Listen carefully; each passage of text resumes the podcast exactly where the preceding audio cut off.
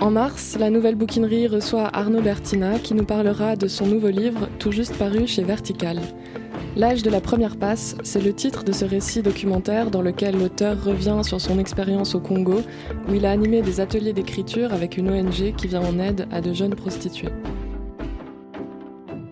Il y aura du monde dans cette émission puisqu'on entendra aussi une chronique de Théo. Et en fin d'émission, on accueillera Dareka et Gaspard, les auteurs de Tourbillon, un livre de poèmes illustrés aux éditions Xérographe.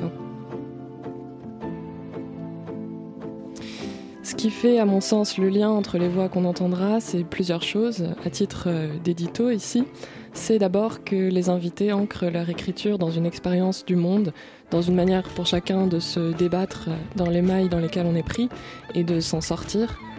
La littérature accepte ici qu'elle est immergée, impliquée dans les phénomènes qu'elle décrit, dans les voix qu'on va entendre, il y a donc quelque chose de plus directement en prise avec le réel, où l'écriture est ce lieu où il s'agit de donner des contours à ce qui est brouillé, à ce qui nous déborde, et un lieu où se modélisent des formes de présence au monde qui sont en même temps esthétiques et éthiques.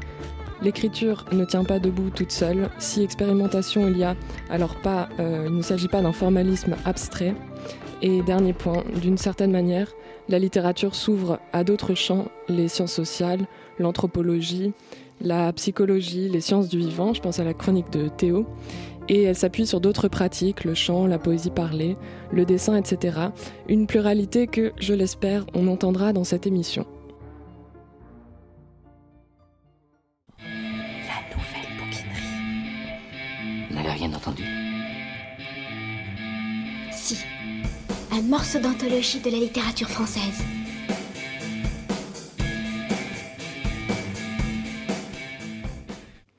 Arnaud Bertina, on en revient à toi et à une brève présentation de ton livre.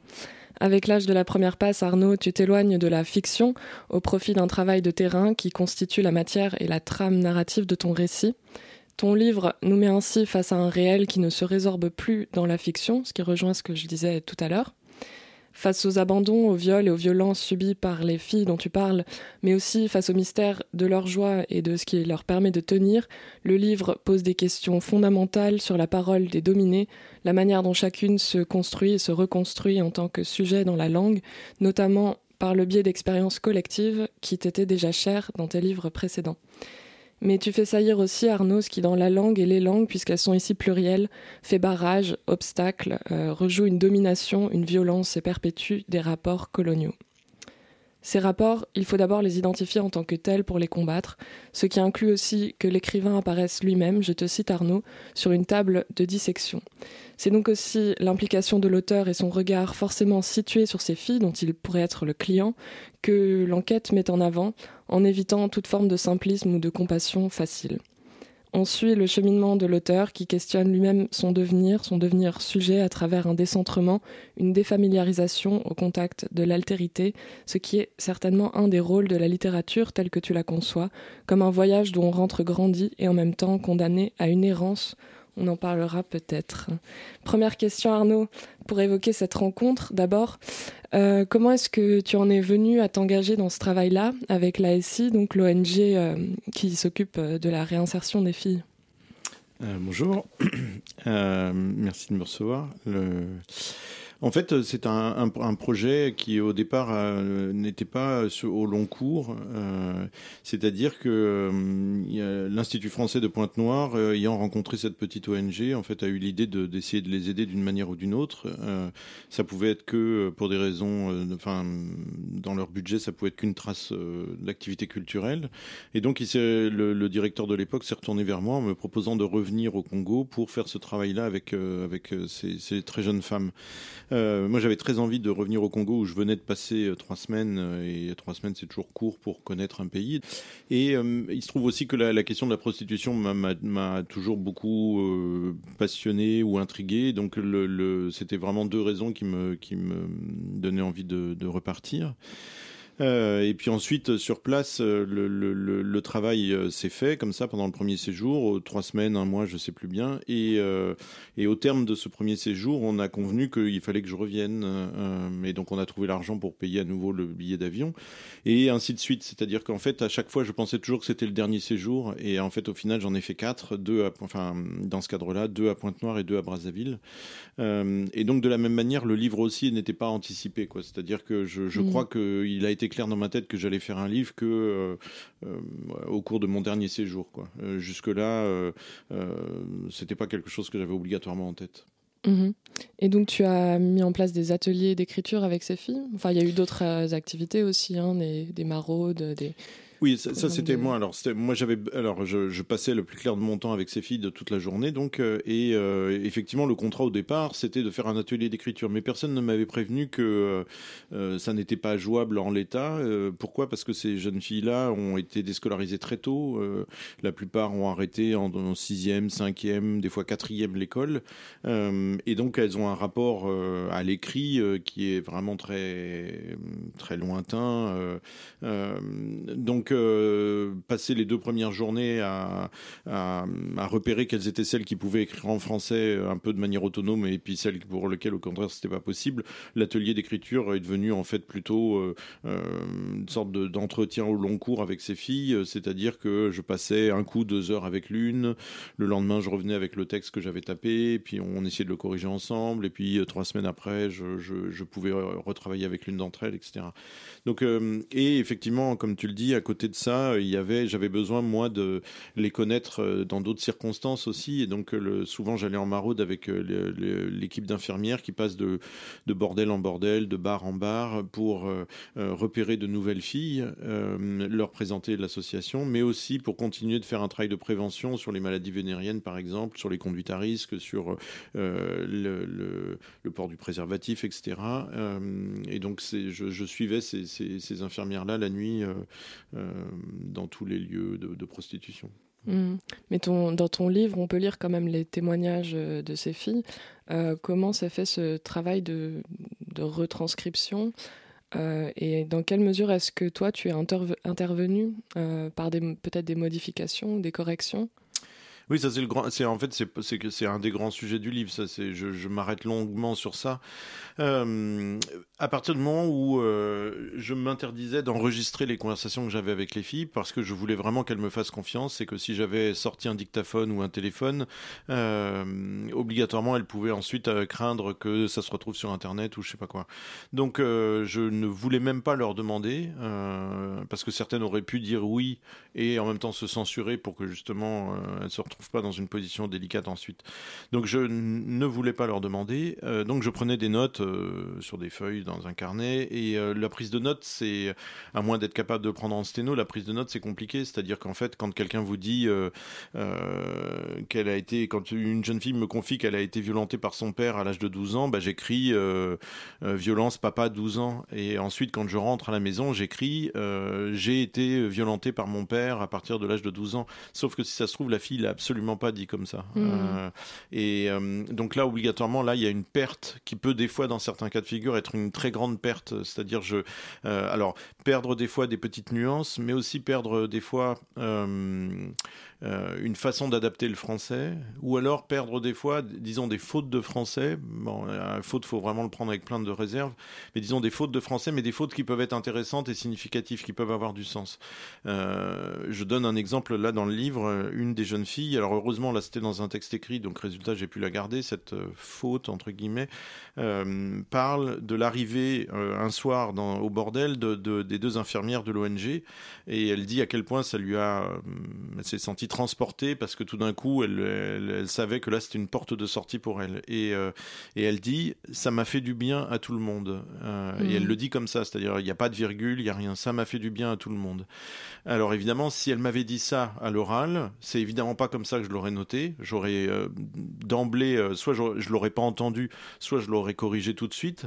Et dans le texte que j'aurais tapé le soir à l'hôtel, j'aurais je, je, dit, ça m'a fait du bien et à toutes les filles aussi. Enfin, quelque chose comme ça, quoi. C'est-à-dire, j'aurais reséparé ce qui se présentait dans son témoignage à elle complètement soudé, c'est-à-dire elle et le groupe, elle et les autres filles, c'est-à-dire une communauté de destin, là où nous en Occident, dans la façon qu'on a de parler le français, on, sépare absolument tout, on remet euh, de, l'individuel et de la solitude partout. Euh, donc là, pour moi, ce truc-là, ça a été vraiment une. Euh, cette question-là de la transcription, elle s'est posée dès le début. C'est-à-dire, dès le début, j'ai compris que ça m'allait pas. Et au cours de tous les séjours, j'ai jamais trouvé une solution satisfaisante à ça. Euh, donc, à la fois, c'était une tristesse.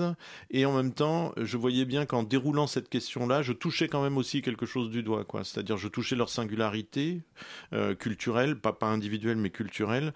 Et ça me renvoyait au fait que je parle un français qui est un français très euh, euh, très contrôlé, très euh, bah, qui est le résultat de l'école, qui est le résultat de mon parcours scolaire et tout, et, mais qui est un français justement très contrôlé où il y a beaucoup beaucoup d'ordre et dans l'écriture littéraire, alors peut-être pas dans ce livre-ci, mais enfin encore que si, pour moi c'est un livre littéraire, mais dans les romans, j'essaye justement de déconstruire cet aspect-là de, de ce français trop bien appris, quoi.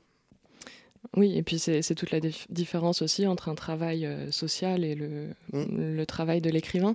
Euh, je rebondis encore une fois là-dessus. Euh, pourquoi ce, ce, choix de maintenir le jeu dans leur témoignage? Et quel statut tu donnes à ce jeu? Mm. En fait, ce, alors c'est justement ça qui, qui m'intrigue, qui me souciait, c'est-à-dire nous, le français est complètement polarisé par l'expression du sujet, par ce, jeu. Quand je commence une phrase, je, dis, j'ai vécu ça, j'ai fait ça, je pense ça, etc. Le, hum, Ma question, c'était euh, que souvent dans les, les, la marginalité, quand on est face à des formes de marginalité dure, euh, justement, ce qui est attaqué pas immédiatement, mais assez vite, ce qui est attaqué, c'est la capacité de la personne à parler en son propre nom. Mhm. Euh, on le voit bien là dans ça m'a fait du bien à tout le monde. Et donc ma question, c'était justement en remettant ça par la force des choses dans un français, disons un peu banal, euh, euh, mais en tout cas correct. Est-ce que je n'y remettais pas trop de sujets? Et, et ça, j'ai pas réussi à trancher cette question-là parce que quand j'ai interrogé des gens qui étaient parfaitement bilingues, qui avaient peut-être fait un peu plus d'études, etc., ils m'expliquaient que dans les langues qu'elles parlent à côté, donc il y en a trois principalement au Congo le Lari, le Kituba et le Lingala. Euh, il m'expliquait qu'en fait, si il y a des marqueurs du sujet, quoi, c'est-à-dire que le, sujet grammatical, euh, le pronom sujet euh, grammatical s'exprime. il n'est pas toujours en position aussi forte que dans la langue française, mais quand même il s'exprime. Donc, je, donc mettre du jeu dans les textes des filles, mon jeu à moi entre guillemets, eh ben c'était quand même pas le, le falsifier tant que ça leur témoignage peut-être. Alors qu'au départ, je me disais que peut-être je le falsifiais énormément. Est-ce que tu veux bien nous lire euh, le, premier extrait? Donc un extrait qui évoque euh, le projet de cet atelier et qui intègre une production qui a été écrite à plusieurs. Mhm. Le texte là qui a été écrit par les filles euh, est plus un texte que j'ai gardé pour des raisons descriptives que pour les raisons de langue là dont je viens de parler là. J'ai donc séjourné trois semaines à Pointe-Noire en novembre 2015 et de nouveau trois semaines en 2016 au mois de janvier. Ensuite, l'ONG m'a proposé de poursuivre le travail à Brazzaville, et j'y ai séjourné en mai puis en décembre 2017. L'ambition était celle-ci, animer un atelier d'écriture qui donnerait à ces mineurs la possibilité de parler d'elles. Car l'écriture peut écarter la honte. À moi de les aider à rejoindre leur histoire, malgré cette violence incrustée comme un destin auquel, à 13 ou 14 ans, elles commencent à croire, dur comme fer. Ce serait une marque d'infamie. À 13 ou 14 ans, elles commencent à désespérer, et c'est poignant. Mon rôle, les aider à éclater par l'écriture ces concrétions qui phagocytent et paralysent l'image qu'elles ont d'elles-mêmes. Chloé, Diane, Fifi et une quatrième bénéficiaire ont rédigé ce texte. Dans la rue, on retrouve beaucoup de filles. Quand tu arrives où tu as tes habitudes, il y a toujours déjà des filles, alors si un homme se pointe, ce n'est pas parce qu'une fille sera la première à l'aborder qu'il faudra rester immobile. Les autres iront quand même, et c'est ensuite à l'homme de choisir. Du coup, les disputes entre filles sont très courantes. Si tu as de la chance, il te suit. Dans la chambre, vous discutez du prix. S'il décide de payer après l'amour, il arrive qu'il ne paye pas la totalité, qu'il dise Finalement, je n'ai que ça. C'est très souvent. Il peut car on n'est pas reconnu par l'État. Ce sont les mots des hommes eux-mêmes. Je peux ne pas payer. Ou je peux te taper car tu n'es pas reconnu par l'État. Parfois le client paye, mais alors surgit un ami à lui. Tu dois coucher avec lui aussi. Et face à deux hommes, comment se dérober? Un homme qui ne paye pas du tout, c'est un peu plus rare, mais ça se fait. Et c'est toujours le même argument. Et tu as presque de la chance quand ça s'arrête là, parce que parfois ça va plus loin, et ce qui peut se passer, alors ça peut être horrible. Maman Gertrude a raconté l'histoire d'une fille qui se promenait à la recherche d'un client. Elle en trouve un, il lui propose quinze mille francs CFA. Ils ne vont pas à l'hôtel, mais dans une maison pas terminée, un chantier. Et quand la fille va demander à être payée, l'homme va refuser et appeler ses amis. Sept gars se rajoutent. Il la menace avec des couteaux. Tu auras les quinze mille si tu couches avec nous tous. Ils la violent tous et partent sans rien donner. Oui, c'est justement à titre euh, descriptif au début de cette émission que j'ai choisi, enfin descriptif dans leurs mots, hein, que j'ai choisi cet extrait. Euh, mais, parfois, tu le dis dans ton livre, l'écriture est aussi un échec. Euh, tu évoques notamment le cas de Taliane, qui a été violée par son père, et qui reprend à son compte les assignations de son beau-père, qui lui dit Tu dois être maudite pour avoir vécu cela. Et donc l'écriture est quelque chose. elle écrit un journal intime. Et chez elle, l'écriture est quelque chose qui l'enfonce, qui est de l'ordre vraiment du ressassement, comme euh, souvent chez des personnes dépressives. Et elle, valide en permanence cette malédiction. Elle y trouve même une sorte, une part de jouissance. Et, donc, euh, tu écris. Euh, elle ne peut penser à autre chose, ni écrire sur un sujet qui la déporterait. L'écriture est une roue, on est les hamsters. C'est-à-dire que tu t'inclus là-dedans aussi. Il y a un aller-retour en permanence entre leurs témoignages ou leurs cas et puis des questions plus générales qui te sont posé à toi sur l'écriture? Oui, parce que là, c'est un, cas de figure particulier, c'est-à-dire Taliane, elle, euh, elle écrit donc elle-même. Euh, c'est une des filles pour lesquelles, dont j'ai absolument pas retouché le texte. Elle, écrit un français parfait et puis elle veut écrire. Euh, sauf que ce qu'elle me racontait et puis les, morceaux de texte qu'elle m'apportait, effectivement, ne tournaient qu'autour de cette même question, quoi, c'est-à-dire le fait d'avoir été dite maudite par quelqu'un qui était en fait mal intentionné, c'est-à-dire qui voulait s'appuyer sur cette malédiction pour la renvoyer et ne plus avoir à la nourrir. Euh, et je, sentais qu'à la fois elle m'appelait à l'aide, euh, pas, en général, mais pour l'écriture, au moins elle m'appelait à l'aide, euh, et en même temps n'entendait pas du tout, du tout ce que je lui proposais. C'est-à-dire le, mais là je la charge pas en disant ça. Je me suis retrouvé exactement comme face à des amis, par exemple, ou face à un ami très dépressif, et je voyais bien qu'avec cet ami, quand je le fréquentais, je voyais bien que euh, j'avais beau parler, j'avais beau proposer des solutions, des trucs et des machins, je voyais bien que dès que j'ouvrais la bouche, ça n'existait pas. Mm. euh, il y avait une, euh, bon voilà, ça fait partie des symptômes de la dépression, ça, de la, grande dépression.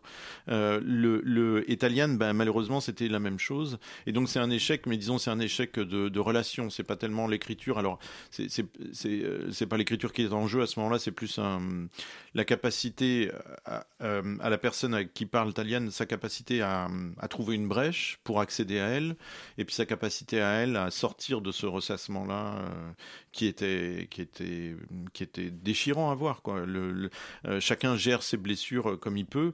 Elle, c'était par cette forme-là d'enfermement et de ressassement. Les autres, c'était autre chose.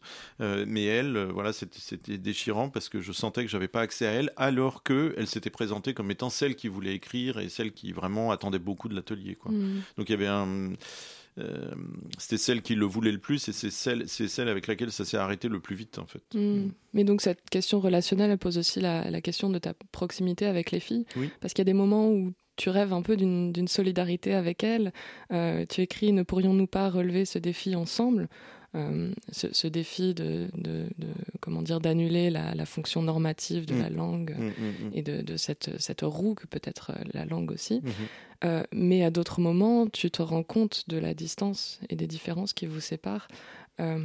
et qui ne doivent pas être effacées. Hein, tu, ah non, surtout pas. on peut même dire que le, tout le livre tente de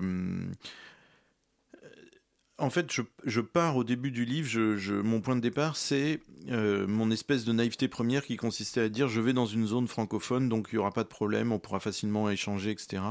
Et tout le livre va vers euh, la description de plus en plus consistante et de plus en plus euh, épaisse de nos différences, de l'altérité, de tout ce qui m'échappe dans leur façon de décrire le monde, de, de tout ce qui m'échappe dans leur la construction de leurs envies de vie, etc etc. C'est-à-dire le plus grand respect, l'écriture la moins coloniale, ce sera celle qui justement rétablira l'autre dans sa différence, euh, au lieu de dire ah mais en fait j'ai vu des ressemblances, ah mais en fait ça y est je les connais ces filles, ah mais en fait ça y est je peux vous expliquer comment elles vivent, etc. Des fois les récits de voyage ont ce défaut-là, c'est-à-dire euh, je mm. vous apporte un morceau du monde. Euh, là moi au contraire c'est plutôt essayer de rendre ce morceau du monde à sa complexité, à son obscurité. C'est pas un livre de, de, de, de, ni de solution ni de euh, d'explication pour le Congo. Et donc oui, le, le, de temps en temps, on peut on peut rêver comme ça d'un on peut quand même rêver, on a le droit de rêver à, une, à la construction d'une amitié, d'une familiarité et tout. Mais même ça, il faut pas le. Par exemple, il y a un exemple que je donne qu'on m'a reproché une, une, fois, mais je m'en fiche. C'est euh, vous êtes un garçon, euh, bon, il se trouve en, l'occurrence, mais justement c'est important, hétérosexuel, vous arrivez dans un, lieu où toute la journée, tout le temps, il y a 30 filles, euh, et pas 30 filles qui font de la couture, 30 filles qui le reste du temps se prostituent. Donc ça pose la question de la séduction, de la sexualité, etc. Et mm. euh, je pouvais penser, euh, que un des liens les plus évidents qui existeraient entre nous, ce serait justement cette question-là de la séduction, quoi. C'est-à-dire euh, euh, des filles qui tout d'un coup voient débarquer un blanc et, qui veulent toutes le, séduire de près ou de loin, de au moins devenir amis, etc. Et eh ben pas du tout, du tout justement. Et alors ça, dans les premiers temps, j'avoue, j'étais pas déçu, mais j'étais surpris quoi. Mm. et, euh, et, en fait, j'ai fini par comprendre que justement, le premier bénéfice qu'elles tirent du travail de l'ONG, c'est de pouvoir passer leur journée dans un endroit où la question de la séduction est complètement désamorcée. Elle est, elle est éteinte cette question-là. Elle est euh, et ça leur fait un bien fou parce que le reste du temps, dès qu'elles sont dans la rue, au contraire, l'enjeu pour survivre, c'est justement de, de, choper, comme on l'entend là, dans le texte, c'est de choper le regard des mecs et d'essayer de, de, les, de les attraper pour de bon. Euh, donc même là, il y avait pas de, d'horizon euh, très fort, quoi, de, ni, d'amitié, ni de. Euh, il fallait rester sobre avec cette question-là, quoi, et pas m'imaginer que tout d'un coup j'avais un accès particulier à ces filles-là. Hmm. En même temps que c'est quand même avec ta subjectivité et ta, et ta sensibilité que tu es capable d'entendre euh, ce qu'elles te disent, d'entendre notamment des, des paroles d'abandon parce qu'elles elles résonnent en toi. Euh, et donc, tu, tu, inclus dans ce livre euh, des, des scènes d'exposition aussi, de, de, choses personnelles de ta vie. Mhm. Euh, est-ce que tu t'exposes dans ce livre parce que elle s'expose dans la vie? Est-ce qu'il s'agissait de, de, créer une sorte d'équilibre? Exactement. Il y a un Oui, je ne l'ai jamais formulé comme ça, mais c'est assez juste de le dire aussi comme ça. C'est-à-dire, euh, si tu demandes à ton interlocuteur euh, de te parler euh, des choses les, plus intimes, donc par exemple son rapport au garçon, ce qu'elle fait la nuit dans ces bars-là, ou ce qu'elle a vécu à l'intérieur du cercle familial, abandonné par ses parents, etc., bah oui, hein, il y a, tu peux pas rester extérieur, tu es obligé toi de confier euh, des bribes parce que en fait, je sais pas si les filles elles avaient tellement envie que je me confie mais tu es obligé de dire de temps en temps des choses euh, pour euh, établir une, espèce d'égalité un petit peu quoi. C'est-à-dire je te demande pas simplement à toi de te mettre à nu, je veux bien moi aussi si, si, si tu si tu en as envie, je veux bien moi aussi te confier des choses personnelles. Alors dans les faits, c'est vrai que ça s'est pas passé comme ça, c'est-à-dire que je, je, bah, alors elle jouait avec mon téléphone et je savais que c'était, euh, je, et j'étais tout à fait d'accord pour qu'elles aillent dans mes albums de photos, parce que justement comme ça, elles avaient sans me poser de questions, elles avaient accès un peu à ma vie, donc elles voyaient des photos de ma fille, de mes mmh. amis, etc. Et, et c'était très bien. justement, ça servait un peu de, de, de, de plateforme égale avec elles. En revanche, dans le livre, effectivement, là, euh, là, il fallait rétablir cette égalité-là, euh, c'est-à-dire euh, pas simplement parler de leur leur, détresse par rapport aux garçons, mais pourquoi pas euh, dire aussi moi depuis quel endroit je reçois ça? Est-ce que moi je suis dans un état de détresse euh, affective euh, similaire ou vaguement similaire? Je peux pas faire mine d'entendre ces récits-là sans dire de quelle manière ils résonnent en moi. Euh, et euh, donc oui, ça, ça, par contre, pour que le livre soit juste, je pense qu'il fallait que j'apparaisse dans le champ de la caméra. Euh, je pouvais pas parler de la question de la séduction, de la question des filles, de la question de la sexualité, sans dire moi où, où et de la prostitution, sans dire moi où, de, quel endroit j'écoutais ces choses-là, quoi. Mm.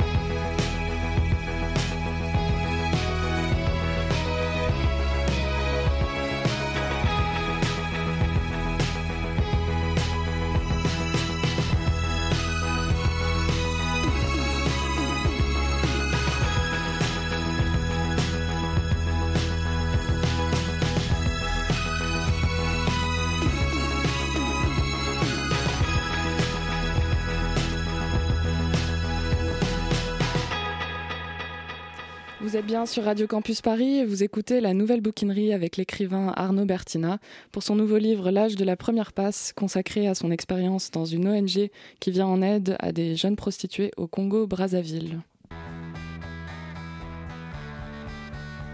La nouvelle bouquinerie sur Radio Campus Paris.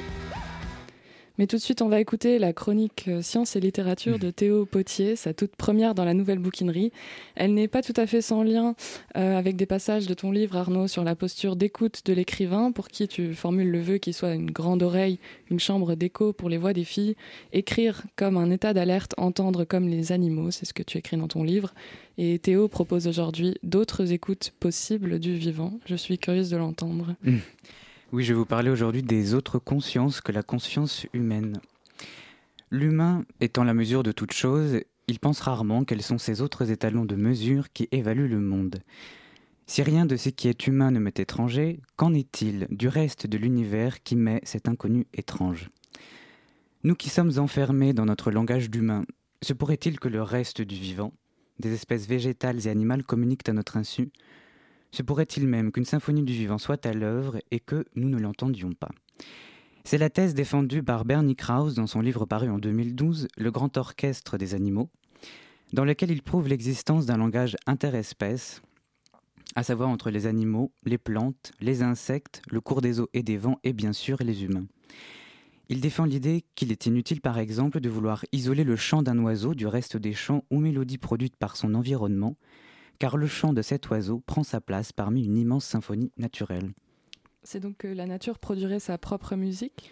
C'est en tout cas la question que se pose Bernie Krause. En enregistrant successivement les fréquences émises par le chant des oiseaux, des mammifères alentours ou encore de la pluie, Bernie Krause a remarqué que chacun ajustait la fréquence de son émission sonore sur celle émise par les autres espèces. Si le lion rugit plus fort que les autres, alors l'oiseau chantera moins fort. Il réajuste son chant pour respecter la partition. S'il se met à pleuvoir ou si un groupe de touristes pénètre l'environnement d'une famille d'oiseaux, il est probable que ceux-ci changent chaque fois les notes de leur chant. Jusqu'à présent, la science avait admis que les chants d'un oiseau correspondaient à une adaptation à des situations précises. L'auteur du Grand Orchestre des animaux va plus loin. Il affirme que toutes les espèces produisent des sons qui se répondent et s'organisent entre eux. Tous, ils composent une partition. Il conclut par le constat qu'une symphonie animale et naturelle existe, au point où certaines zones du monde, trop altérées par l'empreinte humaine, ont perdu au fil des années non seulement leur qualité sonore, mais aussi la diversité des notes et mélodies qu'on pouvait y trouver. Plus l'humain modifie l'environnement des espèces, moins celles-ci s'expriment par leur chant, et quand elles persistent à le faire, le dit chant n'est plus aussi riche qu'auparavant. Les animaux parlent donc entre eux? En un sens, oui, le livre de Bernie Krause suggère qu'un langage complexe a lieu dans le monde animal et végétal. Un langage, c'est-à-dire une capacité à écouter l'autre, qu'il soit de son espèce ou non, et une capacité à y répondre. Le fait que chaque espèce réajuste son chant en fonction du son émis par les autres espèces, par les mouvements météo ou par la présence humaine, prouve que les animaux ont entre eux une faculté de communiquer assez fine et même de s'organiser afin de créer ce que nous nommons, nous, une symphonie. Un Mozart, un Bach ou un Chopin savait-il qu'un tel langage existait? Peut-être s'en inspirait-il. Ce que finit de nous révéler cette étude sur le langage caché entre les espèces est aussi le degré de notre niveau de conscience. Une pensée écologique qui se donne les moyens de comprendre le monde, la Terre, ne peut pas passer à côté de la conscience des autres espèces que l'humain. Bien sûr, l'on peut trier les déchets, éteindre les lumières et prendre des douches plus courtes, mais aussi nous pouvons cesser de ne penser qu'à nous, qu'à l'humain, et penser à l'autre, inconnu et indéfinissable, ce vaste monde qui nous entoure. Mais concrètement, qu'est-ce qu'il faudrait changer dans nos comportements? Peut-être tendre l'oreille à ce que nous n'entendons pas. Par exemple, les chauves-souris ont pour langage l'écolocalisation. Elles émettent des ondes. Les dauphins, communiquent par des ultrasons, que notre oreille ne peut entendre. Ces espèces communiquent entre elles un langage que nous ne comprenons pas. Au lieu, de le, au lieu de tenter de le comprendre par les voies humaines, admettons qu'il existe, chez d'autres espèces que la nôtre, une manière différente de se rapporter au monde, un autre type de conscience des choses. Je finirai par ces mots du président du Comité national d'éthique, Jean-Claude Ameissen, commentant la célèbre citation de Terence dans son livre Les chants mêlés de la terre et de l'humanité. Humain je suis, dit le poète Terence, et rien de ce qui est humain ne m'est étranger. Mais en dehors de nous, combien y a-t-il d'autres façons de faire surgir et de ressentir le monde? Combien d'autres façons de communiquer, d'exprimer ses désirs, sa joie, sa détresse, ses espoirs et ses craintes, et de répondre à ce qu'expriment les autres? Et combien de ces façons de vivre le monde et de se vivre soi-même sommes-nous capables de découvrir et de partager? Merci Théo. Vous aimez la littérature scandinave? Personnellement, j'ai un faible pour la poésie scaldique du XIIIe siècle. Oui, donc le livre de Jean-Claude Ameissen euh, s'intitule Les chants mêlés de la terre et de l'humanité aux éditions de l'Aube. Et le livre de Bernie Krauss, c'est Le grand orchestre des animaux Bernie Krauss euh, avec K-R-A-U-2-S. Merci à toi Théo. Euh, on en revient à Arnaud. tu t'es heurté à un certain nombre d'obstacles qu'on a, a évoqués au cours de ton travail avec les filles de l'ASI, notamment la, la, langue française, la, la francophonie. et ce qui, est, ce qui est surprenant, c'est ce que tu dis, c'est que la langue française qui devait qui devrait pourtant euh, vous rapprocher, euh, fait en réalité obstacle à, des éléments de, rencontre. Euh, donc la, francophonie comme un empêchement parce que normative, parce que inhibitrice pour ces filles? Oui, en fait, c'est très amusant parce que là, la, chronique qu'on vient d'entendre, pour moi, ça résonnait très très fort là avec ce que j'essaye de dire dans le livre. C'est-à-dire, comment, euh, enfin, ce que je retiens là de la chronique, c'est le, comment euh, l'homme, euh, se, prenant pour le centre de l'univers, en est venu à disqualifier radicalement toutes les autres formes de, rapport à l'environnement. Donc là, notamment le, rapport des animaux à leur environnement. Ben là, c'est moi, c'est un, peu pareil, c'est un peu la même expérience, c'est-à-dire rencontrant ces filles-là qui sont dans la situation de la plus grande marginalité, de exposées à la plus grande violence possible. comment faire pour euh, les prendre au sérieux, c'est-à-dire les, respecter vraiment euh, dans leur intelligence de leur situation. Euh, comment faire pour ne pas arriver avec des solutions qui semblent toutes évidentes, très très faciles à trouver, etc. Et en fait, ça, d'abord dans un premier temps, ça suppose, et c'est là que j'en viens à, répondre à ta question, ça suppose d'avoir d'abord l'écoute la plus fine possible. Toi, tu parlais des dauphins qu'on n'entend pas. et ben là, les filles, par exemple, je si je, les, si, si je ne les avais pas bien écoutées, je me serais dit, bon, bah, elles parlent français, elles sont francophones, il n'y a pas de problème, on peut parler ensemble, etc. Elles peuvent se confier. Sauf qu'en fait, c'est dans ce cas-là, c'est vraiment être très, très myope euh, euh, ou très sourd ou très aveugle à leur situation. Pourquoi? Parce que le français, qui est-ce qui le parle là-bas? Ben, En premier lieu, d'abord, c'est euh, les profs qui les ont exclus de, du collège ou de l'école primaire où elles étaient, puisque les enseignements sont la plupart du temps en français. C'est dans cette langue-là qu'on leur a signifié leur expulsion de leur exclusion de l'école parce qu'elles étaient enceintes, parce qu'elles étaient turbulentes, parce que truc. Bon. Euh, ensuite, euh, quand elles sont euh, au bordel et qu'elles se font taper, si jamais elles sont tentées d'aller porter plainte au commissariat, il faudra, faudra le faire en français. Or, la police est extrêmement corrompue et extrêmement violente. donc là aussi, c'est en français qu'elles vont se prendre un mur. si jamais le dépôt de plainte est pris devant le juge, il faudra parler en français et le juge, évidemment, n'a rien à faire de ces filles-là. Donc le juge en français va les endormir et va classer le truc. Elles vont rien comprendre au français que parle le juge, etc. Et puis euh, dans le reste de leur activité, de leur vie euh, quotidienne, il y a euh, peut-être la radio, peut-être la télé, peut-être les gens qui parlent de la presse écrite, parce qu'elles ne la lisent pas. Et euh, ce qu'elles entendent dans ces dans ces configurations-là, c'est euh, que le, le, président de la République du Congo, Denis Sassou Nguesso, est un grand démocrate, alors qu'en fait, évidemment, c'est tout sauf un grand démocrate. Euh, et donc, pour elles, le français, c'est la langue dans laquelle non seulement on peut les exclure, les renvoyer, mais en plus dans la langue dans laquelle on peut dire absolument n'importe quoi. C'est-à-dire, on peut dire c'est un grand démocrate, alors que c'est l'inverse. Euh, donc si moi je fais pas cet effort-là pour euh, bien décrire ce que c'est que le français pour elle, si j'en reste au fait qu'elle parle français comme ça et que ça suffit, eh ben en fait je me trompe mais du tout au tout quoi. C'est-à-dire ben, ça revient à dire ah bah regardez ces dauphins, euh, en fait ils parlent pas puisque ils ont pas de chant etc. Ben si ils ont un chant sauf que c'est moi qui suis pas capable de l'entendre. Donc le je pensais au départ que le français euh, était un allait être un facilitateur et je peux dire en exagérant un peu les choses au bout des quatre séjours que c'est l'inverse le français est un obstacle en fait mm. alors il y aurait eu d'autres obstacles hein, s'il n'y avait pas eu le français c'est-à-dire que euh, par exemple je donne un exemple une seule fois j'ai été face à une fille qui n'était pas francophone et euh, donc j'avais pris un traducteur et le, le il m'a tout mal traduit. Donc toutes les réponses étaient inintéressantes. Et une seule fois, il m'a fait comprendre qu'il avait mal traduit parce qu'il s'est corrigé.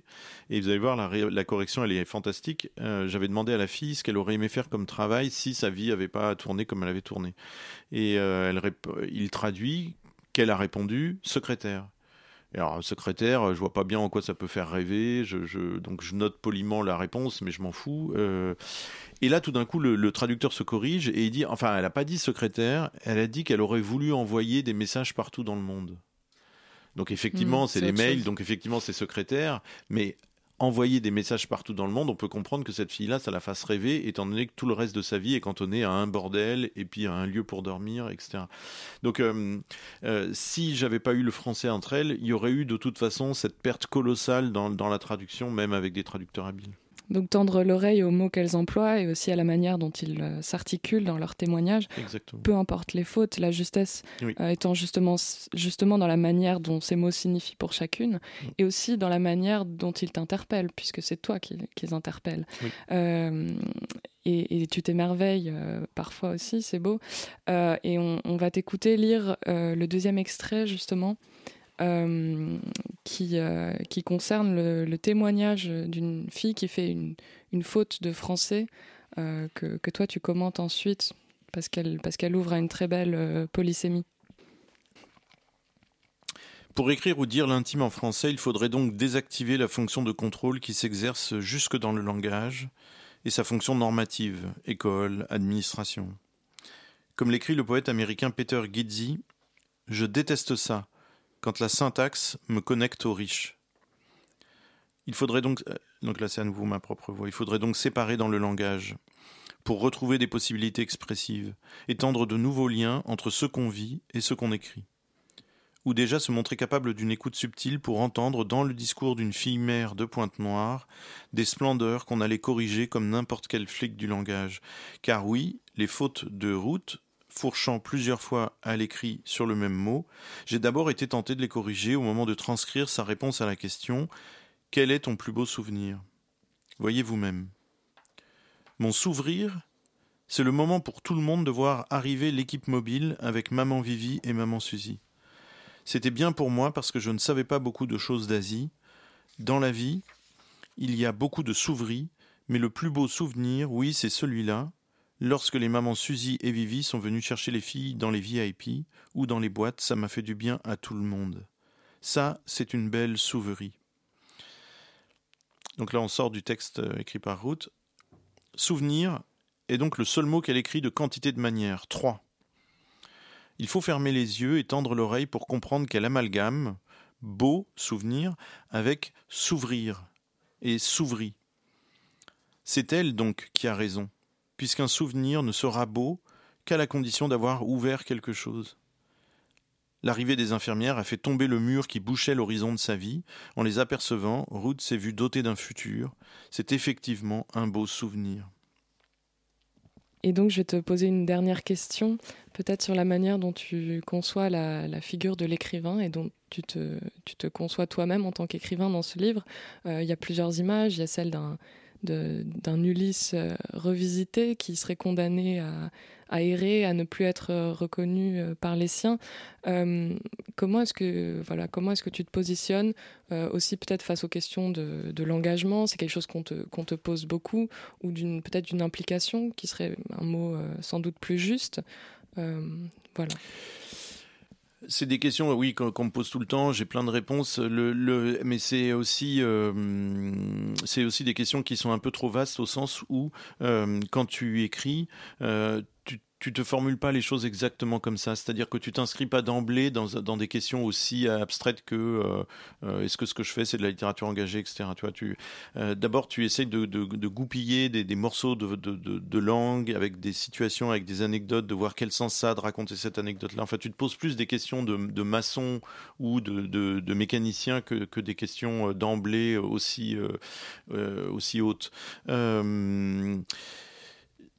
et je, cherche aussi à faire attention à pas m'enfermer moi-même, tu vois, dans des postures et dans des, des euh, c'est-à-dire que euh, euh, je peux faire un livre comme ça en apparence sur un sujet un peu dur et en même temps avoir à cœur à l'intérieur du livre de faire entendre aussi des, des, des moments dont j'ai été le témoin, qui sont des moments de joie, qui sont des et, et, ces moments de joie là, par exemple que je décris chez les filles entre elles ou avec moi ou avec d'autres personnes, il est nécessaire de les raconter. Pourquoi? Parce que justement une littérature dite engagée aura tendance euh, à les écarter, ces trucs-là. Euh, la littérature française aime peut-être plus que d'autres littératures, euh, elle a encore plus le sens du tragique et de la pause tragique. Et, euh, et, et, souvent, les littératures militantes ou les littératures très engagées euh, ont tendance à être aussi dans ce sens du tragique-là, mmh. c'est-à-dire à écarter tout ce qui euh, dépasserait. et là, par exemple, les scènes de joie que je raconte, notamment celles qui se jouent tous les jours à 17h quand les filles sont libres de partir et qu'en fait elles restent encore là pour se pomponner, pour se faire belle, etc., alors qu'elles vont au bordel et que pour nous comme pour elles, on a quand même le sentiment que elles vont vivre à nouveau un peu l'enfer. Euh, et ben pour moi, ça me semblait absolument nécessaire euh, de raconter aussi ces scènes-là, euh, qui pourtant font pas très sérieux, font pas très tragiques, sauf que elles sont elles sont vraies, c'est-à-dire que je les voyais. Donc en fait, moi, je suis plus attentif quand dans le moment de l'écriture à ce que ce que je dis ne, ne, tombe pas dans une pause ou dans une autre. Quoi. Alors ni dans la pause comme ça de l'européen qui qui va là où ça brûle, qui va là où c'est chaud, ni dans la ni dans la trop dans, dans le, le l'abondance de, de, compassion, tu vois, c'est-à-dire oh là là, quelle, quelle vie horrible pour ces filles et tout, parce que là, dans ce cas-là, mm. si je fais ça, je les enferme dans un truc qui est juste ma compassion à moi, qui est juste mon ma mise en scène à moi et, qui a rien à voir avec euh, euh, peut-être l'énergie qu'elles ont encore ou la joie qu'elles ont encore. Bah, question d'énergie et de joie, on, va écouter euh, Nina Simone, euh, justement, une chanson, euh, I Got No, I Got Life, dont tu dis que tu, que tu souhaiterais qu'elle puisse se l'approprier un jour.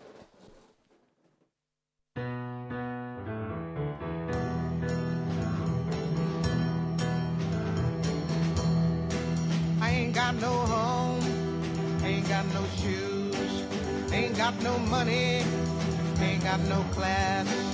Ain't got no skirts, ain't got no sweater, ain't got no perfume, ain't got no bed, ain't got no mind. Ain't got no mother, ain't got no culture, ain't got no friends, ain't got no schooling, ain't got no love.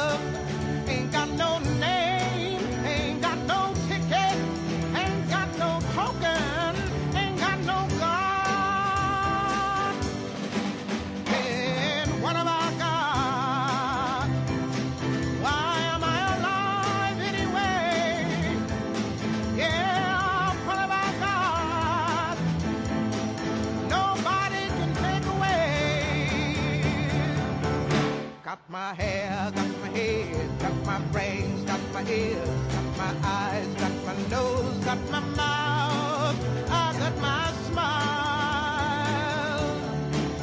I got my tongue, got my chin, got my neck, got my boobs, got my heart, got my soul,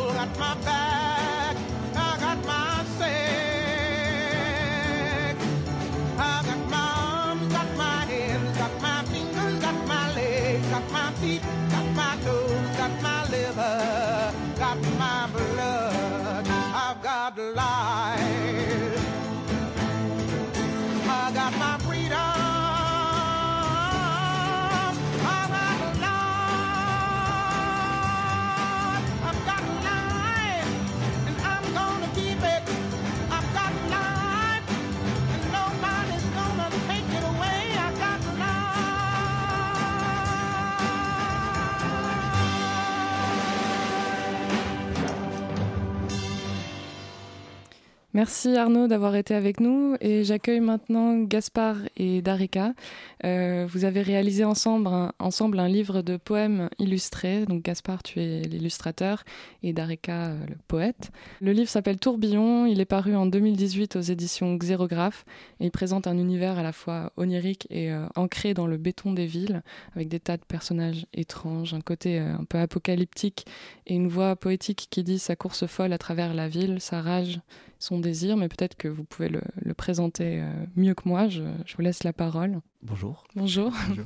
Alors, euh, déjà, je pense qu'il faut préciser quelque chose, c'est que c'est des, c'est des, des poèmes et des illustrations qui préexistaient, en fait, au livre. Du coup, on peut parler de collage plus que, plus que de création pure et, de... Il n'y a pas eu de dialogue, en fait, au moment même du, du, du, du de la question du, du, de la parution du livre entre Darika et moi, sinon celle de, qui, qui était des questions euh, éditoriales, quoi, de, pour savoir comment on allait organiser, justement, euh, ces travaux-là entre eux L'idée, l'idée effectivement, c'est d'avoir euh, un, ouvrage qui permet de présenter les, deux univers et de voir comment ils pouvaient résonner entre eux. Euh, c'est un peu, justement, dans le, tra le travail éditorial, c'était effectivement de pouvoir classer par, euh, par thématique, en fait, à la fois les, poèmes et les, et les, illustrations, parce que c'est un, livre qui est chapitré, du coup, on retrouve des éléments euh, dans les textes et dans les dessins sur certaines thématiques, et après, euh, le lecteur euh, interprète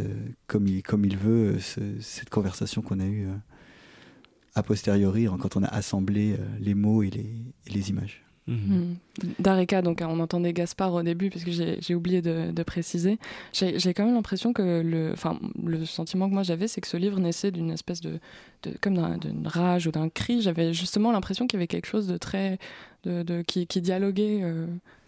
Oui, c'est ça qui est intéressant, c'est que moi, je suis venu voir. Euh, l'éditrice avec une idée que je voulais pas seulement un recueil avec seulement des, des lettres et des mots dedans et quelque chose je voulais euh, arriver à avoir à concevoir un objet et, tout de suite euh, l'éditrice des xérographes m'a présenté Gaspard parce que je pense qu'elle a dû voir euh, les éléments qui résonnaient entre nos, travaux respectifs. Et effectivement quand on a quand on a assemblé tout ça on s'est rendu compte qu'il y y avait pas mal de choses en commun et, des éléments et des, des références et des choses comme ça.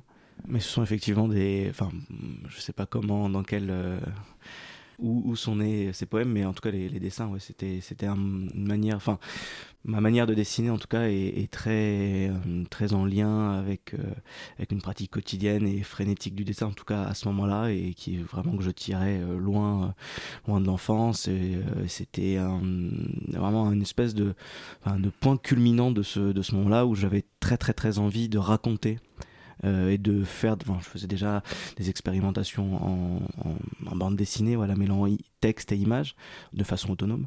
Et on va dire que voilà, ce, ces dessins-là sont, apparus à un moment où je, me posais un peu la question de c'était les prémices d'une réflexion sur la, façon dont on peut exposer la bande dessinée. Du coup, j'avais envie de travailler la notion d'original et de travailler effectivement la, texture en fait euh, d'un dessin original, tout en étant en lien avec euh, la bande dessinée. Et du coup, la question de l'impression et de, du livre, au moment où sont parus ces livres, n'était pas du tout, euh, enfin, n'était pas du tout là, quoi.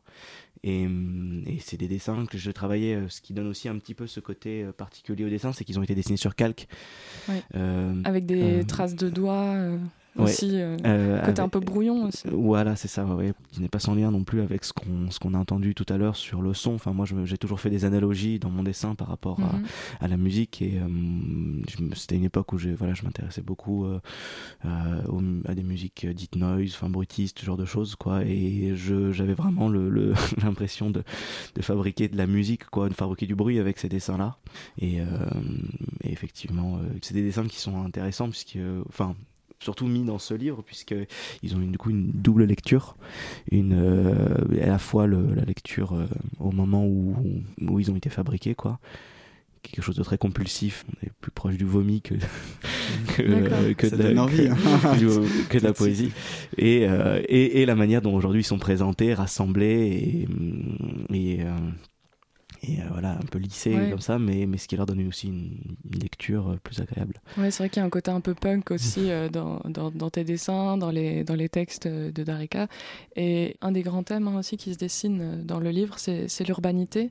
Je lisais dans le dossier de presse d'Arika notamment que tu t'intéressais au corps au mouvement et à je te cite l'urbanité de chaque chose et c'est une, une, une, expression qui m'a intriguée mais au fond quand on regarde votre livre quand il est question de la fuite elle a lieu vers un ailleurs euh, de méthane, je te cite. Euh, et Gaspard, tu écris, parce que tu il y a du texte aussi sur tes dessins, euh, tous les matins avec du béton dans le ventre. Est-ce que vous pouvez dire un mot de ce rapport à la ville, à l'urbanité? Alors, Pour, pour moi, c'est une création.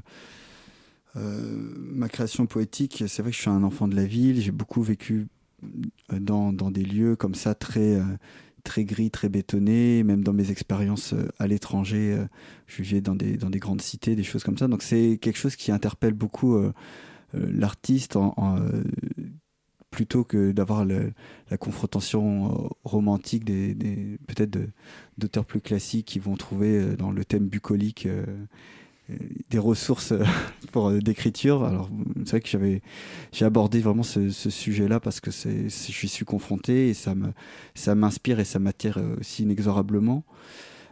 sans avoir une écriture qui est liée au hip-hop, puisque le hip-hop, lui, prend ses sources aussi dans, dans beaucoup de, choses urbaines. C'est pas forcément ma démarche, mais voilà, c'est un peu ce qui, c'est ce à quoi je suis confronté et, du coup ça, ça, nourrit mon écriture fortement. Et, justement, Dareka, toi tu fais partie d'un collectif de spoken word.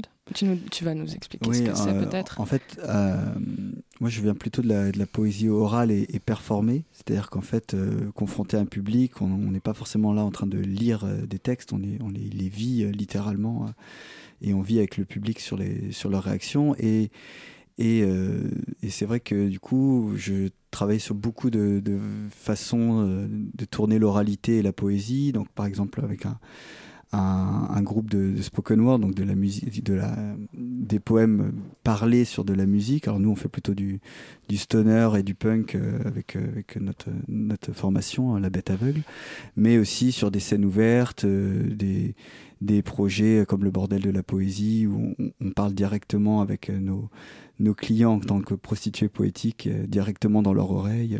plein de choses, euh, plein de choses autour de l'oralité comme ça. Et, euh, et, du coup, le, recueil, lui, reprend un petit peu aussi cette, ce côté un peu dynamique des, des, textes qui ont été choisis. Alors, c'est pas chronologique, hein, c'est par thématique, mais il y a certains textes qui sont faits pour être plutôt lus, qui ne sont pas destinés à l'oral, mais c'est vrai que la plupart sont des textes que je défends également avec ma voix et qui gardent, j'espère, un, un, effet dynamique même posé à l'écrit. Hmm. On reviendra peut-être sur la question de l'oralité euh, plus tard. En tout cas, on, voit vraiment que c'est un livre qui est, très ancré euh, dans, différentes pratiques, la musique, le, dessin, etc. Et aussi dans un quartier qui est la Goutte d'Or. Et dans une, euh, c'est un, travail donc qui, a eu lieu avec les éditions Xérographe qui sont qui sont basées dans ce quartier. Est-ce que vous pouvez dire un mot de cette maison d'édition et de son activité? Gaspard? En fait, elle tient. En fait, c'est un, endroit multiple. En fait, euh, c'est à la fois euh, une sorte de maison d'édition, euh, mais c'est aussi un endroit qui fait office de, de librairie et qui accueille des, des, des, ateliers pour, euh, pour de, de, création pour enfants et pour adultes. Et euh, ce sera une anecdote euh, tout à fait personnelle, mais en fait moi, la manière dont j'ai rencontré Pascal, du coup, qui, est, qui tient l'exérographe, c'est elle proposait hein, de d'animer des ateliers pour enfants qu'on a fait ce livre à la place euh, de, mais j'ai fini par euh, animer ces ateliers. Aujourd'hui ce que je fais je travaille avec elle euh, c'était très très chouette voilà d'être en lien de pouvoir voilà avoir d'un côté travailler le livre et de l'autre être sur des projets dans le quartier de la Goutte d'Or et tout. Mmh. cette maison d'édition c'est vrai qu'elle a la particularité d'avoir un, un grand pan de son édition tourné autour de ce qui se passe à la Goutte d'Or. Donc ça, des, des recueils des témoignages des, choses comme ça, donc euh, autour du quartier, des auteurs du quartier, des créateurs, des, designers stylistes, enfin beaucoup de choses euh, autour du quartier et avoir un pan euh, à la fois sur la, sur la, littérature de, voyage, qui a un point important de, cette maison d'édition, et à côté de ça, effectivement, éditer de la poésie, éditer du théâtre. Donc c'est pas pas effectivement un éditeur spécialisé en poésie ou en illustration, et nous on aime bien ce côté justement un peu multiple de cette maison d'édition qui aborde vraiment dans mm. tous les styles. Euh, et donc on, peut peut-être faire le point euh, pour finir sur ce, sur ce mot de slam. Euh, moi quand je t'ai écrit, je, je t'ai parlé de slam et tu, tu m'as dit que tu, que, que, tu refusais, toi, cette, cette désignation. Pourquoi?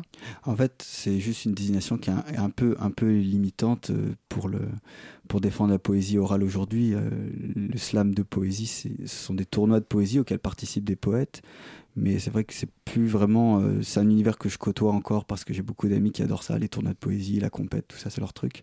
Euh, moi, c'est pas du tout ça, je fais plus ça depuis très longtemps. Et euh, du coup, c'est vrai qu'en voyageant, on se découvre que tout ce qui est slam de poésie, ça va beaucoup plus loin que, que, que juste un genre potentiel de poésie. donc, du coup, voilà, je peux pas dire que je fais du slam aujourd'hui. je fais de la poésie à l'oralité. je vais voir des tournois parce que ça me fait plaisir de voir mes potes, mais mais la poésie orale, la performance euh, orale, c'est une forme de poésie et pas, pas un autre style de, mm. qui aura un, terme particulier. Et donc pourquoi ce, terme de poésie a disparu euh, du, slam? Est-ce qu'il y a une question de hiérarchie euh, culturelle aussi? Alors moi j'ai mon interprétation hein, que je, défends régulièrement, c'est la, la, perte du contact des poètes avec le public populaire. Donc je, moi j'évalue ça à peu près dans les années 70 où on commence à avoir des poètes qui vont peut-être trop partir sur des choses trop complexes et perdre un attrait populaire de la poésie qui, euh, du coup, bah, certains poètes prennent d'autres formes pour se, pour se populariser. On peut penser à Léo Ferré ou ce genre de choses. Le médium de la musique est, un, bon médium, c'est toujours facile. Mais la poésie concrète, la poésie pour elle-même, elle a un peu disparu euh, des écrans culturels euh, pendant 20-25 ans. C'est encore pas terrible non plus aujourd'hui. Mais quand le mot slam de poésie arrivait en France, peut-être que quelqu'un a dû se dire peut-être qu'on va enlever le terme poésie parce que ça fait pas assez neuf et, pas assez hype. Et du coup, dans toute la francophonie, on est juste avec ce terme slam. Alors que vous allez dans n'importe quel autre pays non francophone, il y a toujours le mot poésie euh, associé. Hmm. On est à la fin de cette émission. Peut-être euh, juste à la fin, euh, vous pourriez évoquer les scènes dans lesquelles vous évoluez, les, les lieux qui vous accueillent. Gaspard, si tu veux. Je crois que pour toi, il y avait la Halle Saint-Pierre. Ouais, bah, la Halle Saint-Pierre, ça c'était en, en, lien avec le, avec le lancement justement de Tourbillon. J'avais fait une petite exposition du coup avec les, les dessins originaux justement euh, à la Halle Saint-Pierre dans le dans le cadre de, Tourbillon. Hum, mais sinon, il y a pas mal d'autres endroits dans lesquels, oui, je, je, me déploie. Et, enfin, parce que, en fait, mon travail de dessinateur est c'est un fragment de, de, ce que je fais aussi. Du coup, il y a voilà, euh, pas mal d'autres choses, en, lien avec d'autres activités éditoriales. Là, on faisait quelque chose dans une, bah, justement dans le quartier de la Goutte d'Or aussi, euh, mhm. dans, une, dans une librairie qui s'appelle La Bad Coop, euh, qui a aussi une galerie qui s'appelle P38 dans lequel on, faisait un lancement la semaine dernière. Puis a d'autres endroits plus, euh, plus moins en lien avec, euh, avec euh, voilà, la, ville justement et, et, la manière dont peut, peut se déployer l'art en ville, mais avec un festival qu'on avait organisé avec un collectif. on était venu à ce micro d'ailleurs pour le présenter l'an dernier, un festival qui s'appelle Milieu et qu'on avait, qu'on avait, qu'on avait organisé dans, en Occitanie, dans le, dans le sud de la France. oui, je posais la question parce qu'à Radio Campus, euh, pour nous, c'est important aussi de parler de ces lieux culturels, ces lieux euh, euh, d'art, d'ateliers, etc. Peut-être pour finir, d'Areka aussi. Oui, alors, on va dire pour l'expérimentation, je me produis régulièrement sur une, sur une scène ouverte de poésie qui s'appelle Slamo Babel, qui est à Ménilmontant tous les lundis. Donc il y a encore 30 et 40 personnes qui montent sur scène et ça permet aussi de travailler aussi son rapport et au public et aux autres poètes. Ça, je fais ça, je l'ai même animé pendant plusieurs années. Euh, cette scène-là, euh, le collectif du bordel de la poésie, qui se produit euh, tous les mois ou tous les deux mois. on est tous des poètes contemporains et on emmène nos clients dans des petites alcôves et on leur susurre nos poèmes directement. Vous parlez de clients Ouais, on parle des clients, c'est vraiment ça. On a un macro qui nous encadre et, et, il faut payer. Et oui, c'est la session privée avec le poète qui vend ses mots au lieu de son corps. Et, euh, et voilà. Et puis après, moi, en performance euh, en France ou à l'étranger, suivant, suivant ce qui se propose. Et on sera en, notamment en, lecture dédicace et performance le 27 mars au 108, qui est avenue de Flandre, qui est une librairie-restaurant. Euh, on ne sait pas ce que c'est, mais ça va être sympa. Et puis après, euh, voilà, sur d'autres, pas mal de trucs autour du bordel de la poésie en ce moment. Donc, euh. et puis avec mon groupe, voilà, la bête aveugle. La bête aveugle. Merci euh, Dareka et Gaspard d'être venus aujourd'hui. donc je rappelle que votre recueil Tourbillon est paru aux éditions Xérographe en 2018 et qui peut être commandé dans toutes les librairies. Merci à Arnaud Bertina et merci à Théo Potier.